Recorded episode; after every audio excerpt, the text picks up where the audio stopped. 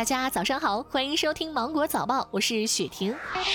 最近牛肉价格的上涨，您感觉到了吗？农业农村部对全国五百个县集贸市场的定点监测显示，八月第三周全国牛肉平均价格为八十三点六六元每公斤，比前一周上涨百分之零点二，同比上涨百分之十四点四。一方面是产量不足，供应相对偏紧；另一方面，受新冠肺炎疫情在国外蔓延的影响，我国肉类进口源有所减少。中国农业科学院农产品加工研究所副研究员司志志认为，十一之前全国牛肉价格还会有一波上涨的行情。长期来看，受需求旺盛、成本支撑和国内外市场供给不稳定影响，国内牛肉价格可能将维持高位。人社部鼓励事业单位对高层次人才实行年薪制。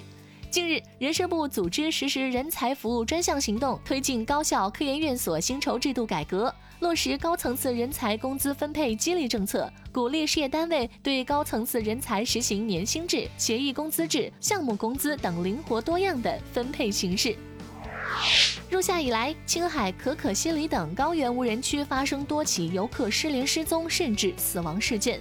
近年来，无人区探秘成为一种拥簇众多的时髦，擅闯频发，悲剧不断，自然条件极端恶劣，各类野生猛兽增多，搜索救援难度极大。事实上，无人区暗藏着种种风险，莽撞说走就走应受规制。擅闯无人区，除了会付出生命的代价，还会对自然生态造成不可修复的破坏。今年二月以来，快递行业的价格战愈演愈烈。多家服装、化妆品电商负责人告诉记者，今年的快递费用下降了大概三成。此轮快递价格的下调，一方面源于快递公司自动化设备的广泛应用和物流效率的不断提升，成本下降；另一方面，二月份开始，全国高速公路免收过路费，叠加油价下跌，快递公司成本进一步下降，于是价格战就愈演愈烈了。你觉得快递费降了吗？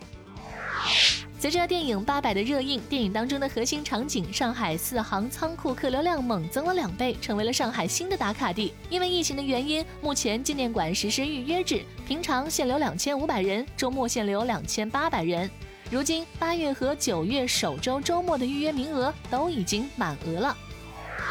近日，在陕西西安，徐先生带着妻子和女儿到山里游玩，想给孩子写作文，找一些素材和灵感，没想到迷了路。山中温度低至零下，三人只好用草取暖，等待救援。救援人员找了一夜，终于在次日早晨发现三人。救援队提醒：进山游玩不要走小路，要走大路，即使遇到危险也好找。